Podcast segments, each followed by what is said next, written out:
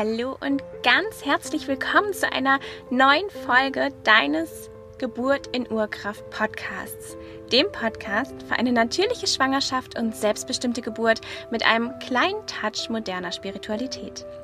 Solltest du mich noch nicht kennen, mein Name ist Ann-Kathrin Gnutzmann. Ich bin Hebamme, selbst dreifache Mama und Gründerin von Naturgeburt, einer Plattform für verschiedene Online-Coaching-Programme, die dich ermächtigen, eine natürliche Schwangerschaft und selbstbestimmte Geburt zu erleben.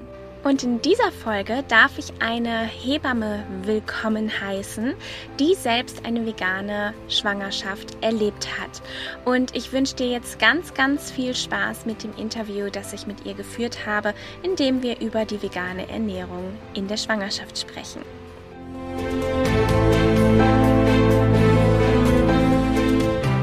Hallo und ganz, ganz herzlich willkommen. Ich habe heute wieder einen ganz, ganz wunderbaren Interviewgast und zwar ist das eine ganz liebe Hebammenkollegin, die äh, sich selbst in der Schwangerschaft vegan ernährt hat, die in einer Ausbildung zur veganen Ernährungsberaterin ist und äh, ich freue mich, dass sie mir hier heute Rede und Antwort steht zu dem Thema vegane Ernährung in der Schwangerschaft und ich heiße dich ganz, ganz herzlich willkommen, liebe Nathalie.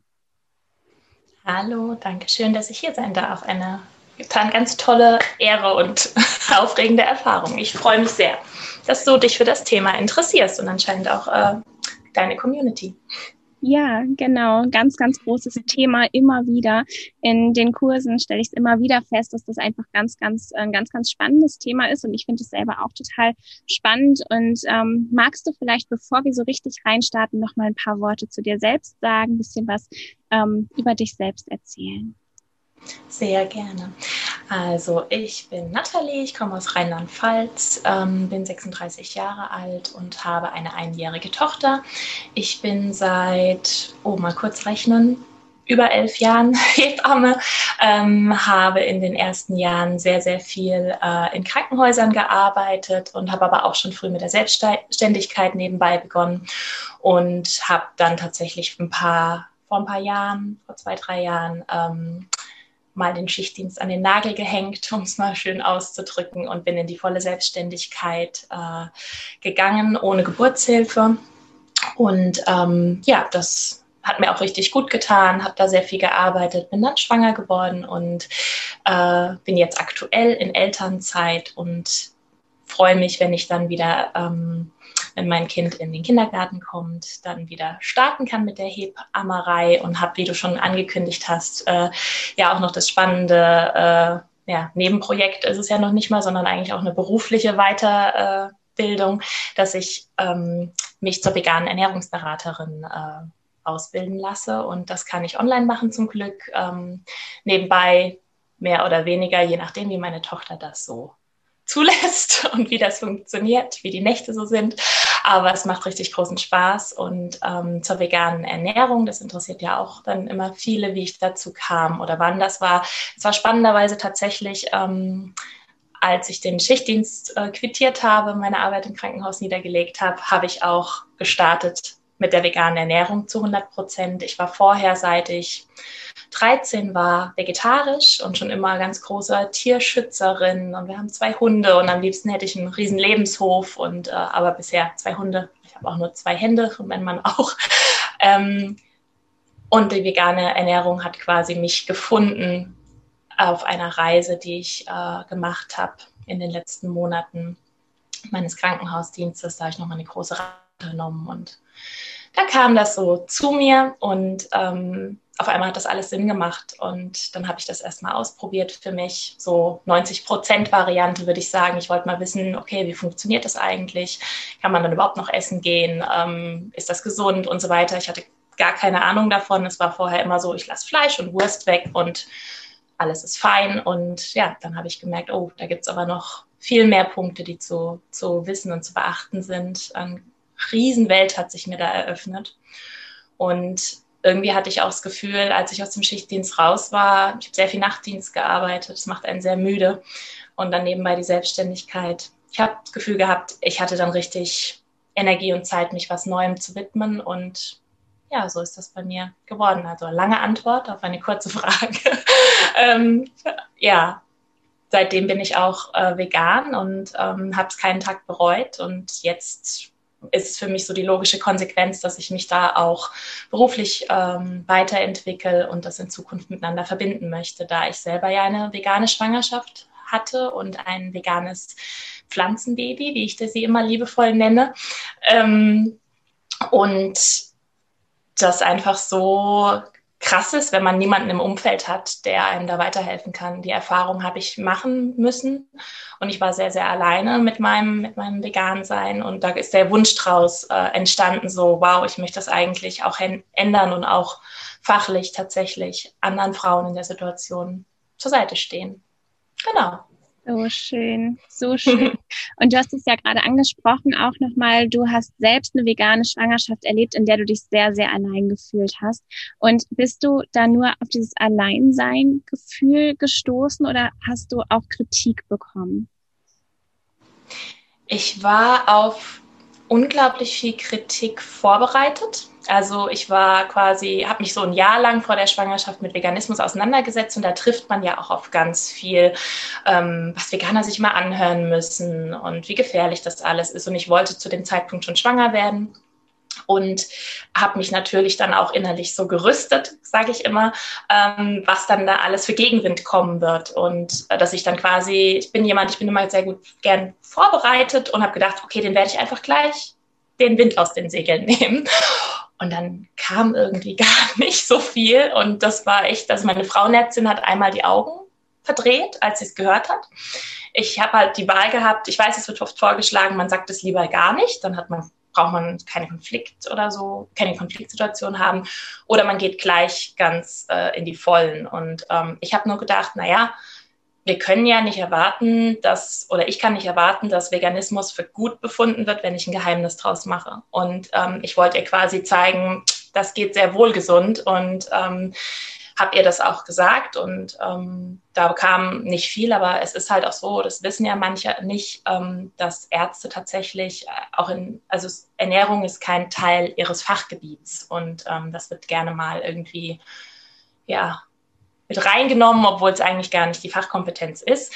Und ähm, dafür haben sie viele andere Kompetenzen, aber diese halt äh, nicht, außer sie haben eine Fortbildung in der Hinsicht. Das gilt auch für die omnivore Ernährung. Ähm, aber trotzdem gab es halt diesen, ja, diesen Augenverdreher und ich habe das dann einfach versucht, wie ich immer als Hebamme so schön sage, zu veratmen. Und ähm, habe dann aber gedacht, so und jetzt im Umfeld, ne? Und es kam einfach nicht großartig was. Also es hat sich irgendwie keiner großartig getraut, ähm, was dazu zu sagen. Und mein Mann meinte irgendwann mal, naja, irgendwie du lebst das so sehr. Ich glaube, die spüren einfach alle, die wissen, du, du hast Ahnung, du, du steigerst dich da voll in das Thema rein, du weißt richtig ähm, Bescheid, dass irgendwie ich anscheinend keine Angriffsfläche geboten habe. Ich war selber überrascht, weil ich kenne es aus anderen Lebenssituationen, dass mir jeder irgendwo reinquatschen möchte und ähm, ja, irgendwie nicht. Das war ganz komisch. Ähm, jetzt danach, wo ich das Kind habe, äh, ist es schon noch ein bisschen anders. Ne? Da kommt das öfter mal, ne? wenn man irgendwo mal bei einem gemeinsamen Essen war oder so. So, ja, aber die wollte ja jetzt nicht auch vegan ernähren und so. Aber es kam auch noch nicht so viel. Vielleicht kam mir da Corona entgegen irgendwie. Natürlich, wir haben im Sommer schon auch andere Menschen getroffen und so, aber es war ja einfach dieses Jahr tatsächlich, ähm, also wer irgendwann später mal den Podcast hört, es ist 2020, das Corona-Jahr, ähm, es ist tatsächlich so, äh, man hat, vielleicht habe ich ein bisschen weniger äh, Begegnungen gehabt, als ich sie sonst gehabt hätte aber auch in der Krabbelgruppe, wir waren im Sommer in der Krabbelgruppe, da war es eher so, dass mich auch andere gefragt haben, ähm, oh, hast du nicht noch irgendeinen Tipp hierfür oder meinst du, wir müssen auch Vitamin B12 supplementieren oder oder.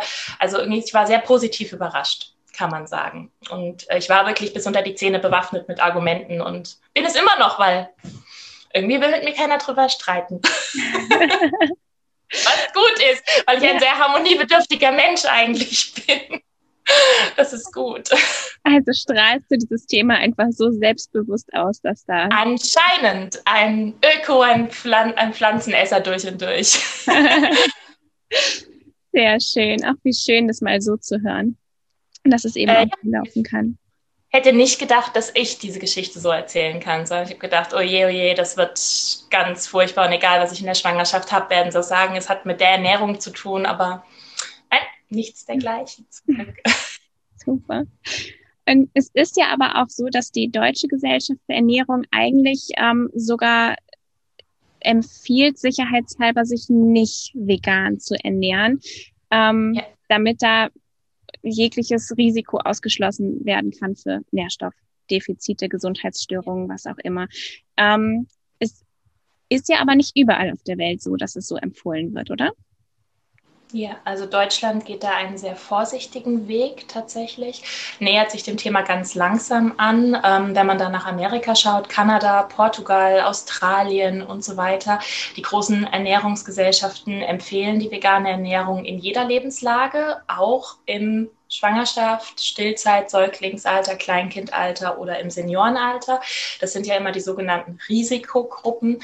Ähm, da sagt die Deutsche Gesellschaft für Ernährung, ähm, nein, das empfehlen wir nicht und ganz besonders halt auch nicht in diesen Risikogruppen. Das hat halt ähm, die Ursache, dass die Ernährungsgesellschaften ähm, unterschiedliche Studien auch ranziehen. Es gibt für vegane Ernährung noch keine oder nicht so viele Studien natürlich wie jetzt zur omnivoren Ernährung oder zur vegetarischen zum Beispiel. Das ist ja alles ähm, noch nicht so lange so verbreitet. Das hat ja in meiner Wahrnehmung hat ja der Veganismus in den letzten fünf Jahren richtig Aufwind bekommen und wird halt immer populärer und wahrscheinlich auch schon in den letzten zehn Jahren. Aber es wird ja gerade irgendwie von Jahr zu Jahr mehr, was, was richtig toll ist. Ähm, und was ich jetzt gerade auch nochmal entdeckt habe, ist, dass die Deutsche Gesellschaft für Ernährung im September diesen Jahres ähm, auch sogar nochmal ihr Positionspapier ergänzt hat, weil sie neue Studien mit reingezogen haben. Also die haben einen unglaublichen Fundus über vegane Ernährung. Also es ist auch nicht so, dass die sagen, vegane Ernährung ist schlecht, lasst es, Punkt. Sondern sie sagen tatsächlich nur, man soll es nicht machen. Und von was reden sie da? Sie reden von einer Ernährung ohne Supplemente. Sie reden nur von einer pflanzlichen Ernährung ohne zum Beispiel das richtig, richtig wichtige Vitamin B12. Können wir ja vielleicht später nochmal mehr dazu sagen, aber Vitamin B12 sollte man supplementieren, egal in welchem Alter, egal in welcher Lebenslage, als veganer Mensch. Und bei den Vegetariern auch. Und wenn man Fleischesser ist und sehr wenig Fleisch und Milch konsumiert, sollte man auch eventuell mal den Wert checken lassen. Aber die Deutsche Gesellschaft für Ernährung sagt letztendlich nur eine pflanzliche Kost, ohne darauf zu gucken, wie kriege ich denn die kritischen Nährstoffe, die ist nicht empfohlen. Und dann ist es tatsächlich so, also jeder, der das mal hört und wer sich dafür interessiert, sollte mal auf die Webseite von denen gehen. Es ist tatsächlich sehr, sehr informativ. Sie haben einen riesen ähm, FAQ-Bereich zur veganen Ernährung. Sie haben sogar ganz viele Nahrungsmittel auch aufgeschrieben, wo man was herbekommt, wo kriege ich mein Kalzium her und so weiter. Also sie sind da schon, finde ich, sehr unterstützend und es liest sich auch tatsächlich so ja, aktuell sind wir dagegen, aber falls ihr es doch machen wollt, empfehlen wir euch das so und so. Und das finde ich schon besonders auch zu erwähnen. Also es, wenn ich gegen etwas komplett bin, dann zeige ich nicht auch noch den Weg auf. Also es ist einfach, ich glaube, es braucht noch ein bisschen Zeit. Es ist eigentlich, also äh, ja, wie gesagt, andere Gesellschaften sind da noch mal ein bisschen weiter. Und was ganz spannend ist, das habe ich jetzt auch gerade in meinem Studium lernen dürfen, ähm, was da die Hintergründe noch mal sind. Ähm, die amerikanische Gesellschaft für Ernährung ähm, zum Beispiel, die, die das empfehlen, haben halt auch eine andere Grundlage, weil es in Amerika viel, viel üblicher ist zu supplementieren. Die haben in Milch alles Mögliche, ähm, die haben in Toastbrot, haben die Kalzium, die haben alle möglichen Nahrungsmittel angereichert mit irgendwas. In Deutschland haben wir, naja, Jodsalz. Und ansonsten würde uns ja zum Beispiel auch Vitamin D gut tun oder wir haben selenarme Böden. Und wie gesagt, Vitamin B12-Mangel ist nicht nur bei äh, Veganern äh, ein Thema. Und deshalb scheint es so auch zu sein, dass sie da sehr ähm, ja, zurückhaltend rangehen an die Sache, weil es einfach in Deutschland nicht normal ist, Lebensmittel anzureichern äh, mit Nährstoffen. Genau. Ich hoffe, dass äh, taugt so als Erklärung, wie, wie es dazu kommen kann, dass äh, die sagen Nein und man macht es trotzdem. Absolut. Und du hattest schon angesprochen, die kritischen Nährstoffe quasi. Magst du nochmal aufzeigen, welche das hauptsächlich sind? B12 hast du genannt. Genau, Vitamin B12, das ist ähm, sehr, sehr wichtig. Das kriegt man sonst nur über tierische Produkte. Und was ich aber auch immer wichtig finde, noch im Hinterkopf zu haben, weil es ja oft so dargestellt wird, dass die vegane Ernährung als unnatürlich gilt, weil man supplementieren muss. Ähm, also von natürlichem Leben sind wir generell ja sehr, sehr weit weg. Ähm, das kennen wir nicht nur aus der Geburtshilfe, sondern auch tatsächlich, äh, ja, ich sitze hier gerade im ersten Stock eines Hauses und mein Auto steht vor der Tür. Und ähm, es ist tatsächlich nicht, äh, wir sitzen alle nicht in unseren äh, Höhlen oder Hütten ohne Strom und da muss man auch einfach mal den modernen Blick drauf haben und sagen, naja gut, äh, was ist denn die beste Variante, sich zu ernähren, das ist die gesündeste und ähm, warum ist es okay, äh, woher kriegt man das Vitamin B12 als Omnivore, also als Allesesser? Die Tiere kriegen das über ihr Futter supplementiert. Und das finde ich halt auch sehr, sehr wichtig. Im Tierfutter ist das quasi drin. Dann isst man das Tier und dann sagt man sich, oh, jetzt habe ich ein sorgenfreies, natürliches Leben. Man denkt, naja, das ist halt leider zu kurz gedacht. Was der Veganer letztendlich macht, er nimmt das Tier aus dieser Kette raus und isst oder supplementiert direkt. Ähm, Vitamin B12 wird von Bakterien gebildet, zum Beispiel früher, wenn man jetzt, oder vielleicht gibt es das auch immer noch irgendwo, die Böden haben sich halt sehr verändert. Wenn ich jetzt meine eigene, mein eigenes Gemüse im Garten anbaue und wasche es nicht, wie, wie sage ich immer zu meinem Mann, wenn er, äh, wenn ich irgendwie so erdiges Gemüse oder so aus dem Bioladen habe, sage ich, guck mal mit Vitamin B12 dran, weil tatsächlich in Verunreinigungen, also wo Erde dran ist, sind halt auch Spurenelemente dran und zum Beispiel Vitamin B12. Aber wir haben halt sehr, sehr sauberes Essen mittlerweile, was ja auf der einen Seite ganz gut ist, aber es sind halt auch keine ähm, solche Sachen mehr dran. Also das ist so ein bisschen der Hintergrund zu Vitamin B12, finde ich immer total spannend. Genauso auch ähm, bei anderen Sachen wie Jod, das äh, dass ja auch der Fisch ist die Alge und wir essen den Fisch und da, so kriegen wir das Jod. Man könnte auch die Alge direkt essen. Ähm, aber um jetzt eine kleine, kleine Mini-Übersicht äh, zu geben, ähm, bevor ich mich in irgendwelchen Geschichten verliere. Ähm, es ist so, also Vitamin B12 ist wirklich, wirklich wichtig. Das sollte man immer supplementieren. Ich nehme morgens eine Tablette. Mein Baby kriegt ähm, so ein Sprüh. Äh, so Sprühtropfen, ähm, das liebt sie auch richtig. Deshalb damit habe ich angefangen, als wir mit der Beikost mit sechs Monaten gestartet sind. Davor hat sie das ähm, über meine Muttermilch bekommen und ähm, auch jetzt still ich noch und sie kriegt das auch noch zusätzlich quasi über die Muttermilch und äh, ja, sie macht morgens beim Wickeln schon den Mund auf und wir sprühen es rein. Abends kriegt sie das jetzt nochmal, weil sie jetzt schon über ein Jahr ist und gut ist. Das ist der große unnatürliche Aufwand. Also ich finde es tatsächlich sehr sehr easy.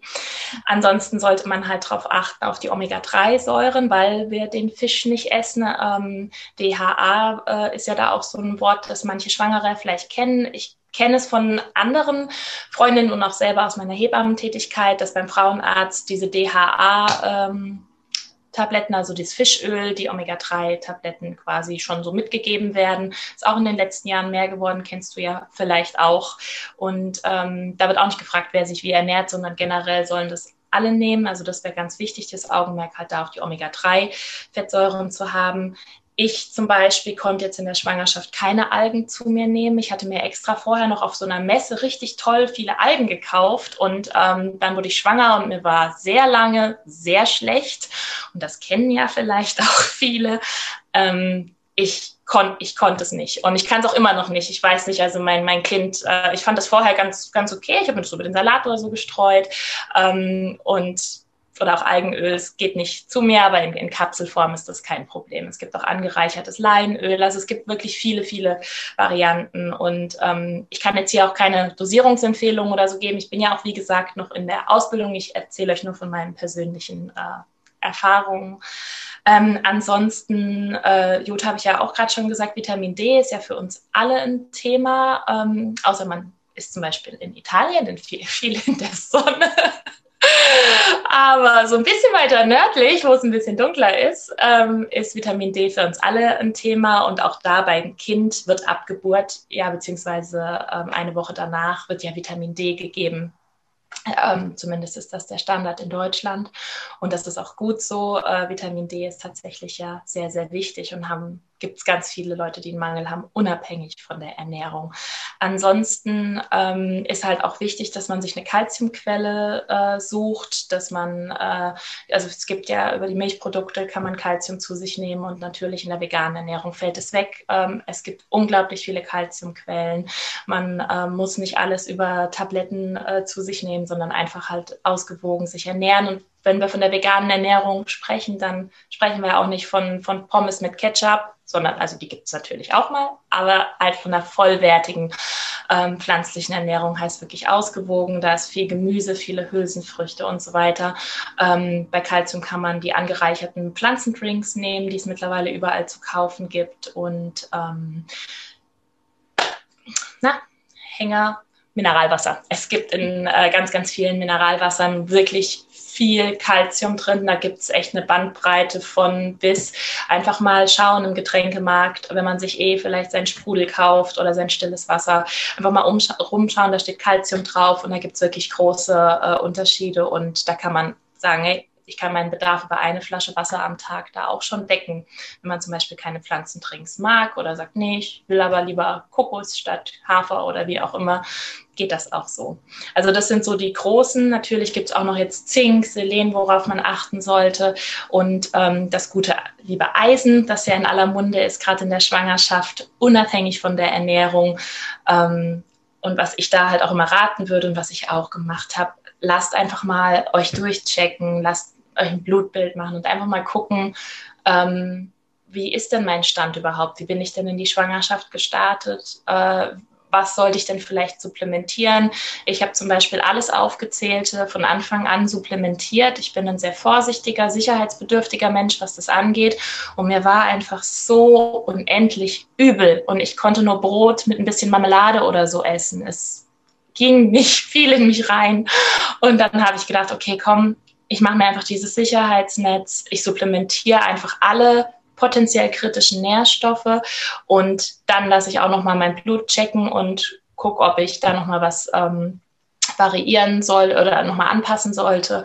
Und so bin ich letztendlich vorgegangen und so würde ich es auch tatsächlich wahrscheinlich auch allen vegan lebenden Schwangeren oder Menschen raten, einfach mal schauen, was ist denn der Stand der Dinge und dann den Situationen anpassen. Schaffe ich es, mich vollwertig zu ernähren oder habe ich so ganz viele Tage, wo es irgendwie nicht so hinhaut? Bin ich arg im Stress? Da verbrauchen wir auch nochmal anders ähm, unsere Energien und ja, also durchchecken lassen und ähm, gegebenenfalls supplementieren, aber auf jeden Fall Vitamin B12 supplementieren. Das ist so wichtig.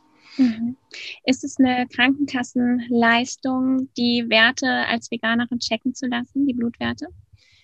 Ähm, ein paar kann man checken lassen. Zum Beispiel, ähm, was ganz wichtig ist beim Eisen, sollte man, es gibt ja diesen Hämoglobinwert, den HB, das sind die roten, das ist der rote Blutfarbstoff auf den roten Blutkörperchen und der wird immer bei ähm, jeder oder jeder zweiten Vorsorgeuntersuchung getestet und normalerweise geht der ja auch ein bisschen runter und ganz ähm, Häufig ist es so, dass dann auch schon Eisentabletten verschrieben werden. Das muss man, ein, muss man einfach gucken, bei wem man in Betreuung ist oder wie. Wir Hebammen lösen das gerne über die Ernährung, weil wir auch wissen, was diese Eisentabletten anrichten, nämlich dass die Frauen dann Verstopfungen haben und Bauchschmerzen.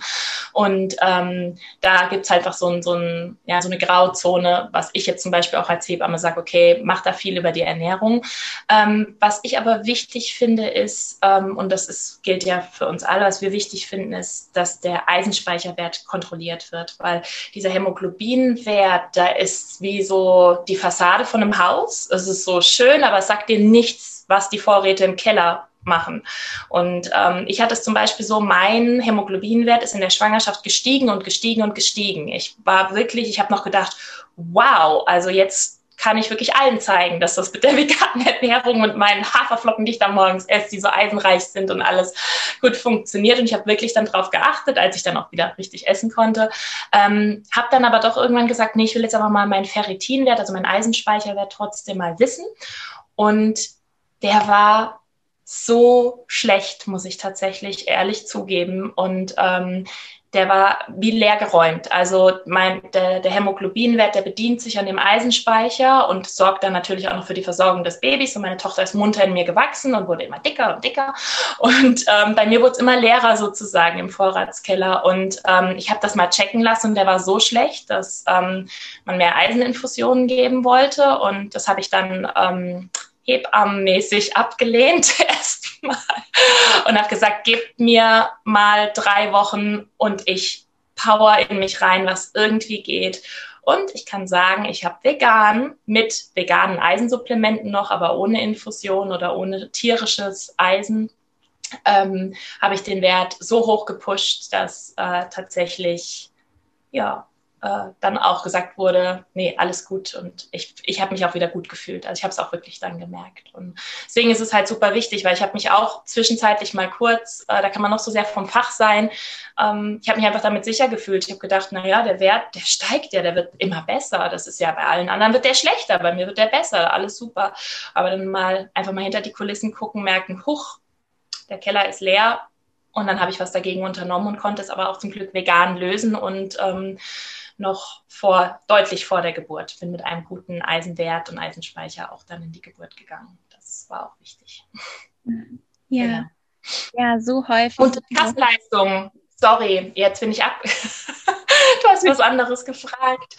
Und der Wert, ähm, den habe ich zum Beispiel, das hat dann die Kasse übernommen, weil es quasi einen Verdacht gab. Also immer wenn man überlegt, okay, gibt es einen Verdacht, äh, dass es einen Mangel geben könnte, dann übernimmt es die Kasse. Ähm, was auch so ist, zum Beispiel mein Hausarzt bietet das jetzt auch an und sagt, einmal im Jahr bei seinen Veganern und Vegetariern, die er so in der Behandlung hat, checkt er die Werte und das ist auch eine Kassenleistung, weil er das wissen möchte. Wenn ich aber zum Beispiel mit meinen ganzen anderen Werten noch komme und sage, hm, ich möchte aber auch noch wissen, wie meine Omega-3-Säuren sind, und wie mein Zink ist und mein Selen, muss ich das selber zahlen. Ähm, finde aber auch, dass das tatsächlich eine sehr, sehr gute und sinnvolle Investition ist.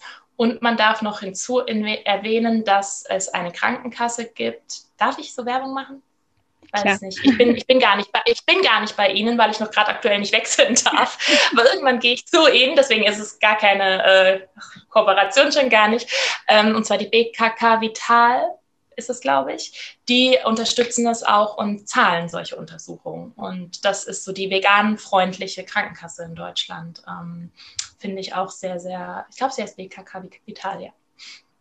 Äh, genau, und die übernehmen noch viel, viel mehr. Ansonsten ist es Eigenleistung. Und wenn man sich aber überlegt, wie viel Klimbim angeschafft wird in der Schwangerschaft, was man dann alles braucht oder halt auch nicht braucht, ähm, sind das äh, tatsächlich Kosten, die äh, fand, fand ich sehr gut zu verschmerzen. Das war in Ordnung und würde ich auch jederzeit wieder so machen. Ja, ja, super spannend, super, super wertvoll. Ähm, du hast schon gesagt, wenn wir über vegane Ernährung sprechen, dann sprechen wir über eine, eine vollwertige vegane Ernährung. Ähm, das heißt, auch viel Obst, viel Gemüse ist ähm, Teil davon. Und wir finden ja auch in Obst und Gemüse eigentlich schon einen relativ hohen Folatanteil. Also kommt natürlich immer drauf an, wo, aber ähm, von daher, wie stehst du denn zu Folat oder zu Folsäure-Substitution äh, in der Schwangerschaft als Veganerin, als Nicht-Veganerin, wie auch immer?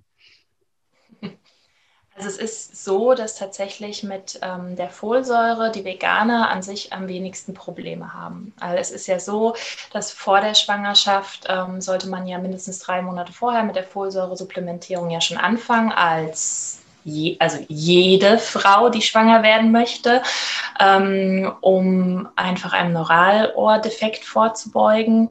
Ähm, Im Volksmund heißt das ja offener Rücken, ähm, dass das Kind einfach keine Fehlbildung hat. Und da ist es eigentlich viel wichtiger, was vor der Schwangerschaft passiert, als in der Schwangerschaft.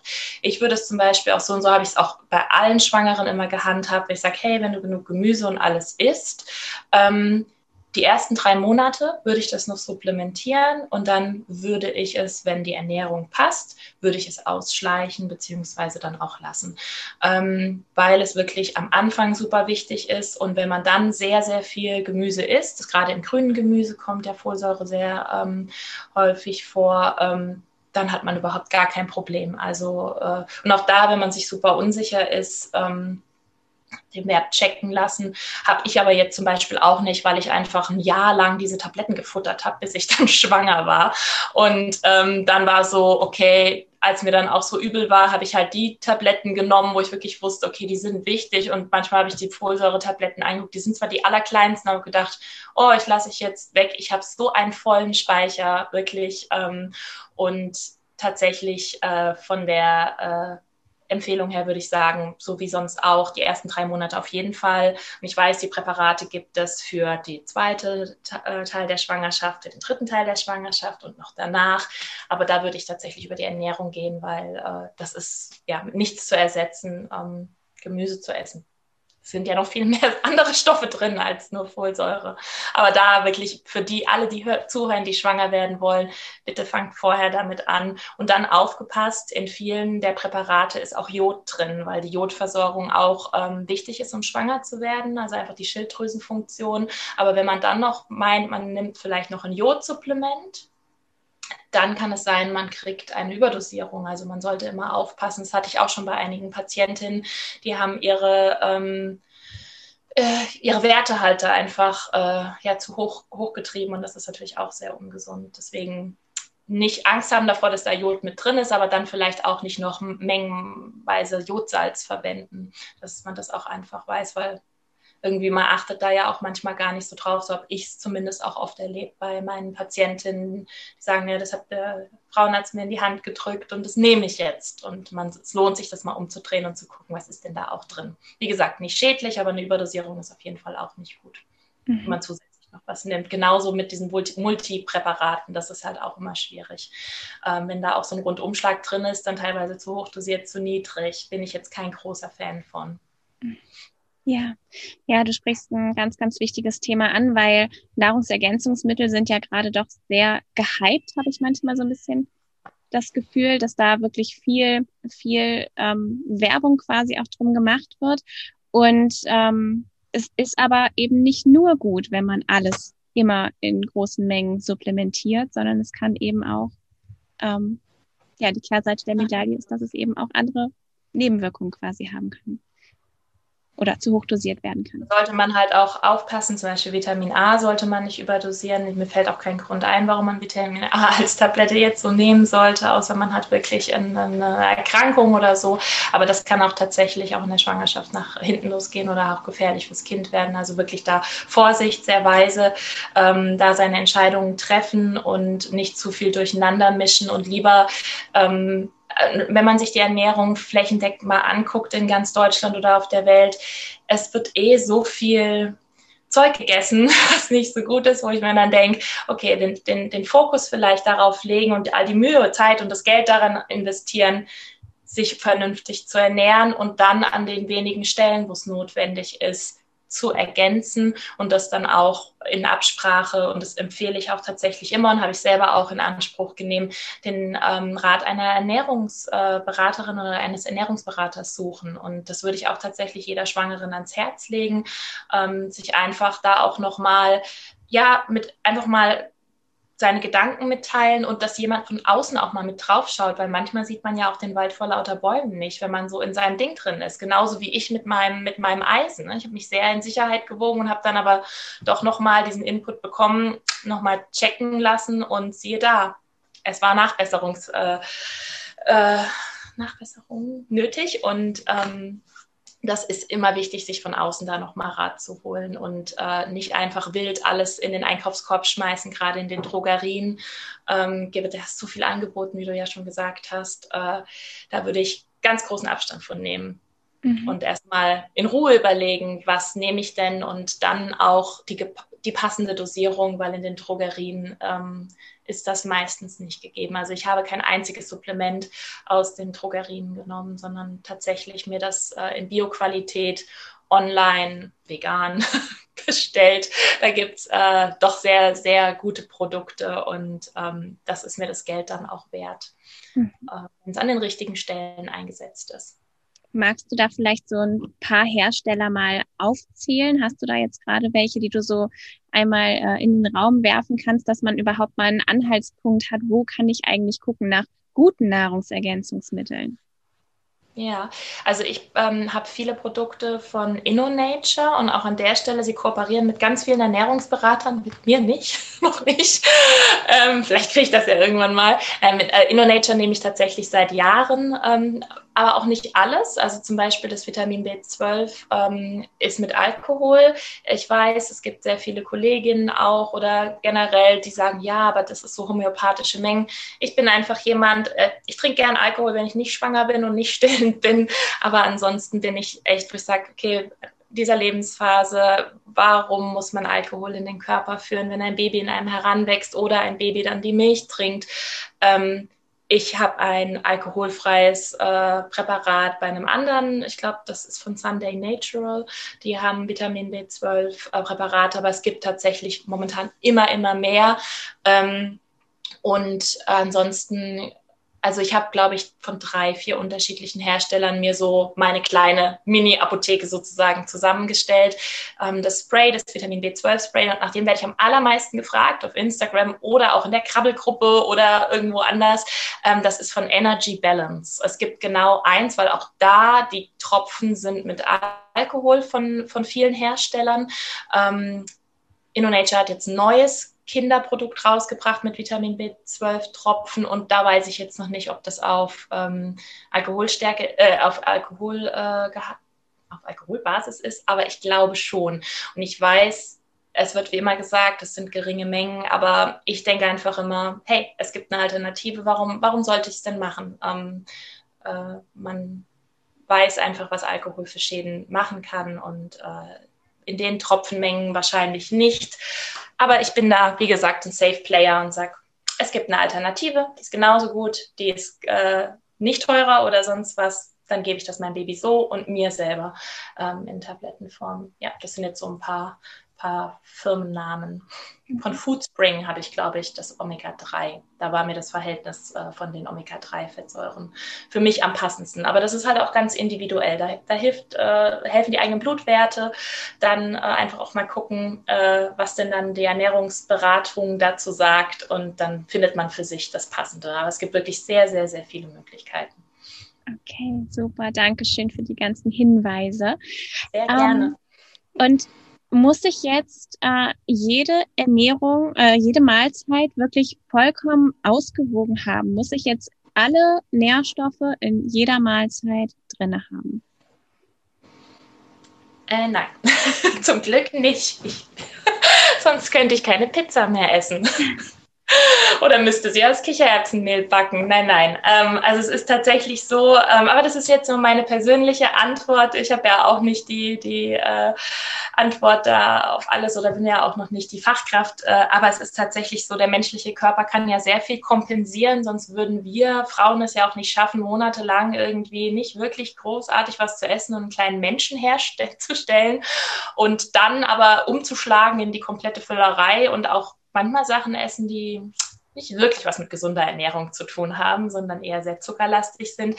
Also es ist wirklich ähm, es wirkt erstmal so und das davor hatte ich auch am Anfang Angst. Als ich diese 90% vegan Phase hatte, hatte ich auch so Angst, oh, jetzt muss ich das alles durchplanen. Und man kann sich da auch drin verlieren und man kann dann, wie es immer so schön heißt, so ein bisschen komisch werden ne? und dann ähm, überlegen, was mache ich hier, was mache ich da. Ich war zum Glück noch nie ein Diättyp, der auch dann meinte, er müsste irgendwas abwiegen oder sonst was, sondern was ich halt schön mitgenommen habe bei allem, was ich lernen durfte in den letzten Jahren, war, es ist immer wichtig, dass du ein gutes Fundament hast, auf dem du aufbaust. Und dann kann man auch mal, wie es jetzt so blöd aus der Diätwelt heißt, Cheat Days haben. Ne? Also wo man einfach sagt, okay, heute bewege ich mich nicht, heute esse ich nur Pizza und danach esse ich die veganen äh, Gummibärchen und dann steht da auch noch Kuchen und Plätzchen und der vegane Weihnachtsmann. Also man kann ja auch so vegan sich ernähren ist vielleicht auch vorgekommen in den letzten Tagen. Es war ja schließlich Weihnachten. Aber ähm, es ist so, der Körper kann das gut kompensieren und das ist ja auch bei der anderen Ernährung so. Es ist ja jetzt, also zeig mir einen Menschen, der ähm, sich da dran hält. Also ich auch früher nicht und auch sonst kenne ich niemanden, der sagt, ich esse jede Mahlzeit wirklich ähm, total so, wie es sein soll. Die Proteine sind genug, da ist genug, da sind frische Kräuter dran, hier sind genau die richtigen Nährstoffe drin. Also es ist immer wichtig, finde ich, dass man gut, ein gutes Frühstück hat, wenn, wenn man der Frühstückstyp ist, eine gute Basis, dass man dann ähm, sich richtig schön satt ist mit gesunden Sachen und wie gesagt, Ausnahmen bestätigen die Regel und dass man dann aber auch tatsächlich Zwischensnacks hat, ist in der Schwangerschaft eh so wichtig und dass man dann natürlich auch ein gutes Abendessen hat, das einen kräftigt und aber vielleicht den Darm nicht überfordert und man sich nicht völlig ins, äh, wie es so schön heißt, Foodkoma ähm, schießt, aber auch solche Tage kommen und der Körper kann sich einfach da rausziehen, was er braucht. Und ich habe eine ganz tolle Regel lernen dürfen, ähm, die für mich total gut funktioniert, weil ich sie so simpel finde. Ähm, das heißt, uh, a green, a grain and a bean, also was Grünes, ein Getreide und eine Bohne. Und wenn man das überträgt, kannst du alle Mahlzeiten ziemlich ziemlich gut mit Nährstoffen vollladen, weil du sagst, okay, ich brauche ein Gemüse, dann brauche ich ein Getreide und dann irgendeine Hülsenfrucht, eine Bohne. Und da kann man dann zum Beispiel sagen, äh, wie ich jetzt äh, zum Beispiel gestern, ich mache mir meine Vollkornnudeln, dazu mache ich ähm, Brokkoli, dann dazu irgendeine also nicht Cashew-Soße oder so und ähm, dann meine Tofu-Würstchen oder irgendwie irgendwas anderes äh, mit Hülsenfrüchten und äh, war das jetzt die Dreierregel? Ich hoffe ja. ähm, ja, und so habe ich tatsächlich in den letzten zweieinhalb, drei Jahren für mich Kochen völlig neu entdeckt, weil ich ganz oft völlig ratlos vor dem, vor dem äh, Kühlschrank stand und dachte, was, was mache ich denn jetzt? Ne? Weil äh, früher, ich muss ganz ehrlich sagen, habe ich mir dann auch einfach mal äh, die Fertigpizza in den Ofen geschoben oder noch schnell irgendwas beim Bäcker geholt auf die Hand. Ich habe in meinem Auto als Hebamme gelebt. Das kennt vielleicht jede Hebamme von Haus zu Besuch bei Hausbesuch, mal schnell eine Käsestange hier oder dies. Und das ist irgendwie alles weggefallen. Und dann war es so, was mache ich denn jetzt? Und mit der Regel war das so simpel, weil ähm, du hast immer diese drei Komponenten, wenn du vernünftig einkaufst, hast du immer da und kannst die untereinander so variieren, dass jedes Mal was anderes dabei rauskommt. Und dann hast du dich so gut gestärkt schon und hast alle Komponenten eigentlich schon ziemlich drin, die du ähm, brauchst. Also a green, a grain and a bean. Super schön. Sehr, sehr schön. Und ähm, wo wir auch nochmal ähm, viele, auch vor allem als Veganer, aber natürlich auch als, ähm, also bei jeder Ernährungsform viel, ähm, viele Nährstoffe rausziehen können, sind grüne, grüne Smoothies und Säfte, oder? Ja, ja, bin ein großer, großer Smoothie-Fan. Vor allem äh, grüne Smoothies. Wir wissen ja, alle Smoothies hatten ihren Hype oder haben ihn immer noch äh, seit ein paar Jahren. Ich weiß jetzt nicht, seit wann das geht, aber tatsächlich auch so gefühlt seit fünf Jahren findet man die überall. Ähm, und es ist tatsächlich so, dass es gesünder ist, das Obst im Ganzen zu essen, weil die ganz, äh, weil es halt einfach nochmal ganz andere Verdauungsprozesse sind. Aber bevor ich gar kein Obst esse, ähm, dann nehme ich natürlich lieber einen Smoothie. Man muss ein bisschen vorsichtig sein, wenn es nur reine Fruchtsmoothies sind. Also ich habe am Anfang habe ich das weil es natürlich süß ist und es schmeckt lecker. Und wenn ich jetzt mir überlege, nehme ich den Grünkohl-Smoothie oder nehme ich den Strawberry Banana Smoothie. Ja, natürlich nehme ich nicht den Grünkohl Smoothie, wenn ich irgendwo bin. Äh, das hat sich mittlerweile auch geändert, aber es ist so, dass der Fruchtzuckergehalt da drin so rasant verfügbar ist, da nicht mehr zerkleinert werden muss in deinem Magen, sondern er kann einfach direkt weitergeschleust werden. Das ist ein ziemlichen ähm, ja, wie heißt es schön, Sugar Rush gibt äh, in einem, was ja auch erstmal ein gutes Gefühl ist, aber der Abfall ist äh, natürlich dann halt auch enorm und es ist natürlich auch nicht so gesund. Also reine Fruchtsmoothies versuche ich mittlerweile ähm, komplett zu meiden oder zu sagen, hey, wenn ich mal irgendwo bin, wenn immer die Läden mal wieder irgendwann aufhaben oder so, man, man gönnt sich das, das ist ja auch was Tolles. Ähm, aber ansonsten schaue ich immer, dass es ein recht ausgewogenes Verhältnis ist, dass halt auch vor allem Gemüse mit drin ist. Und ähm, man kann wunderbar auch rote Beete mit reinwerfen oder ähm, Spinat, äh, Grünkohl, Gurke und so weiter. Und es gibt da so einen schönen Trick, wenn man, den habe ich, durfte ich auch lernen. Äh, seitdem gehen mir auch die grünen Smoothies zu. Wenn du möchtest, dass es schmeckt, schmeckt, machst du eine reife Banane mit rein. Wenn du möchtest, dass es gut aussieht, machst du Heidelbeeren mit rein, weil es dann nämlich pink wird und nicht aussieht wie eine von Kindern gekochte Matschsuppe aus dem Sandkasten. Ähm, genau, und ich mache mir jeden zweiten Tag äh, zwei große Flaschen Smoothies und mein Kind liebt es. Ich habe gerade vorhin zu meinem Mann gesagt, äh, weil wir nicht so viele Heidelbeeren reingemacht haben und es war so eine grüne Matschpampe und sie hat das einfach so vor sich hingetrunken und habe gedacht, boah, wie cool. Ich hoffe, sie behält das bei, dass sie vor dieser Farbe keine Angst hat. Dann wird alles gut in den nächsten Jahren. Von diesem komischen Grün, ähm, naja, Kinder doch gerne mal äh, doch Phasen haben, wo sie doch dann Grünes meiden. Und äh, genau, also Smoothies finde ich da eine ideale Sache, vor allem, weil ich, ich mache dann noch Ingwer mit rein und Kurkuma, das stärkt äh, das Immunsystem.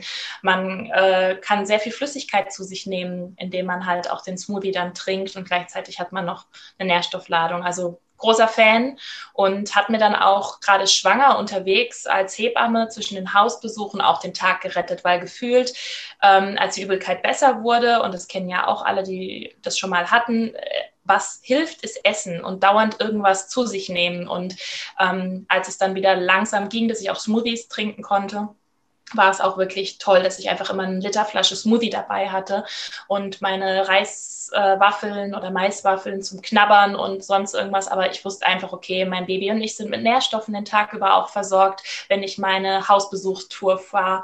Und ähm, finde ich einfach auch für alle, die äh, ja, da äh, wenig Zeit haben, vielleicht drei Kinder haben.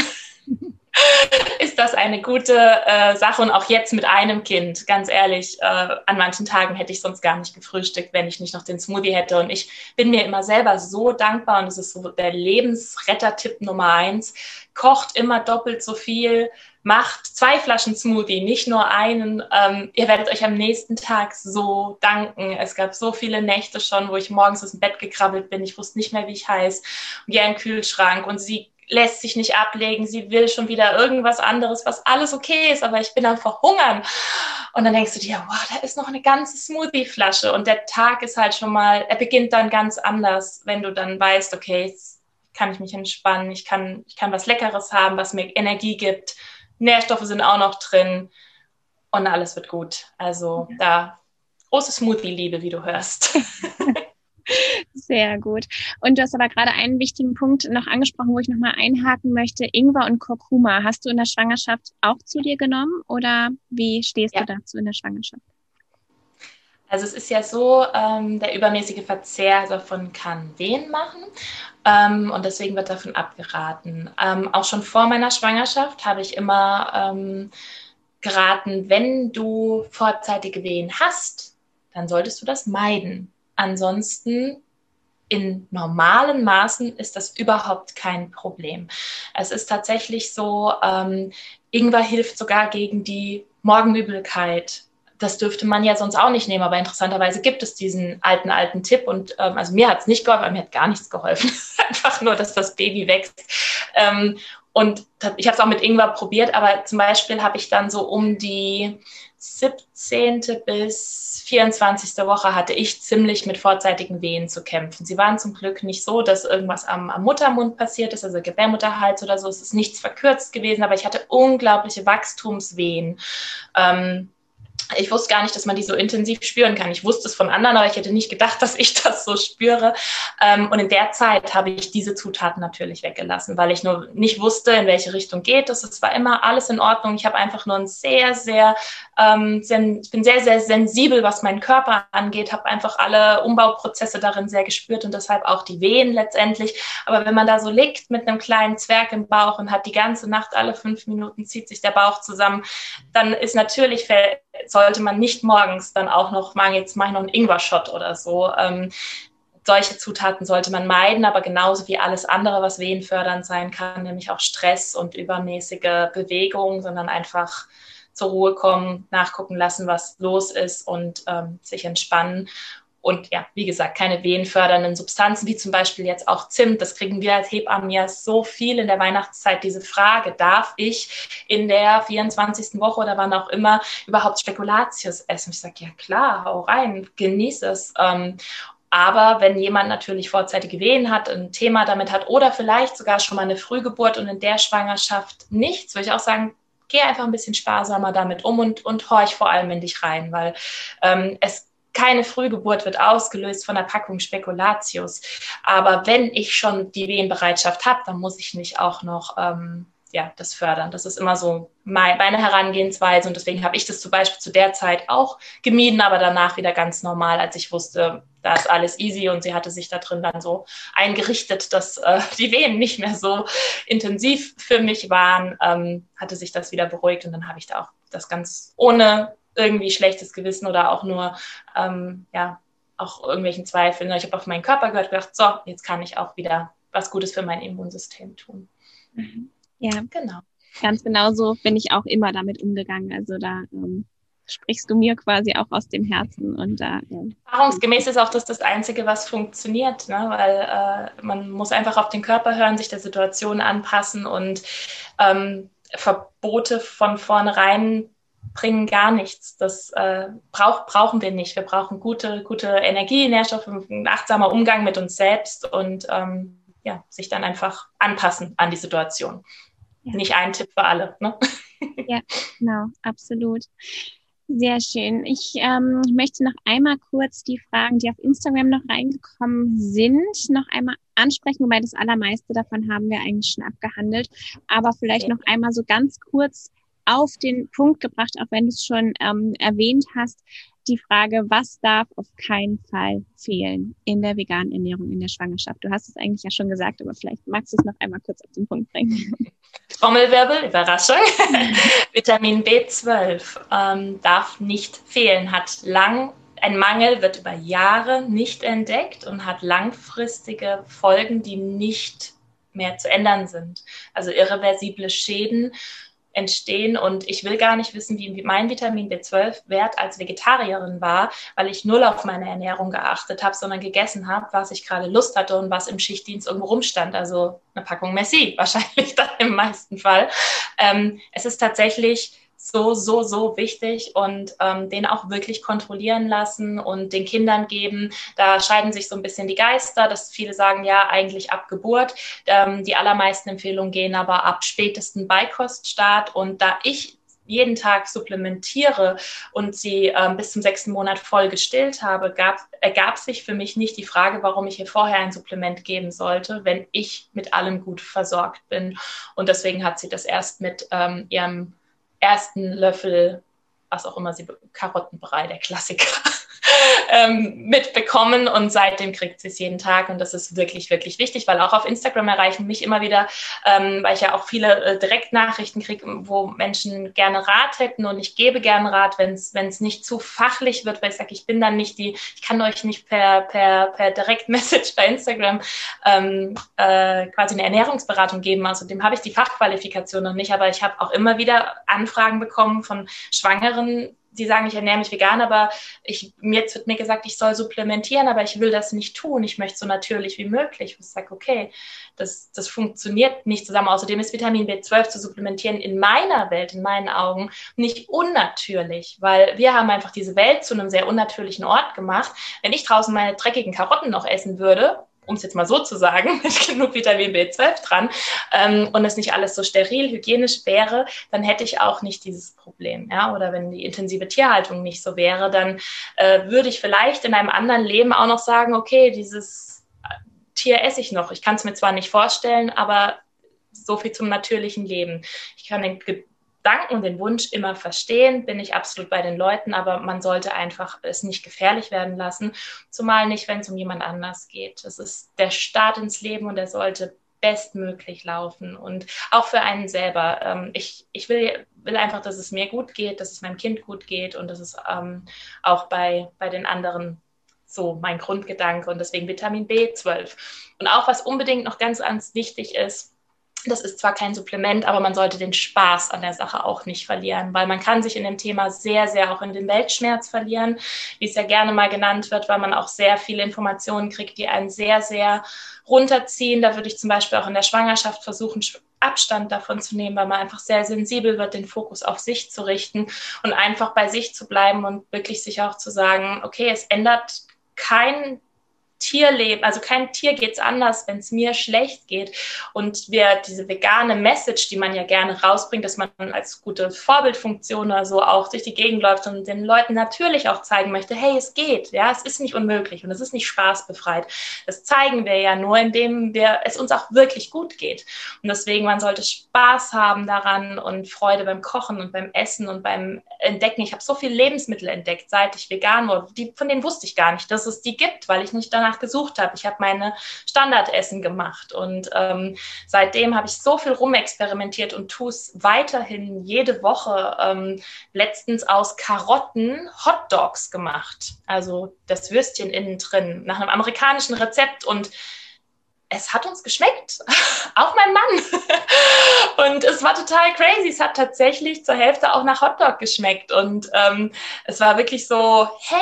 Es macht Spaß und ähm, die Freude, die möchte ich auch tatsächlich. Also das bitte, das möchte ich, dass sich das jeder zu Herzen nimmt, wer das ausprobieren möchte, dass man einfach an die Sache ganz entspannt rangeht und ja, wenn man dann mal was nicht Veganes isst, ähm, ich mache es zwar nie bei äh, sozusagen vollem Bewusstsein, wenn, dann muss es sich irgendwo reingemogelt haben, aber dann geht die Welt nicht unter, sondern dann sagt man halt, ja gut, niemand ist perfekt. Perfektion ist sowieso eine Illusion.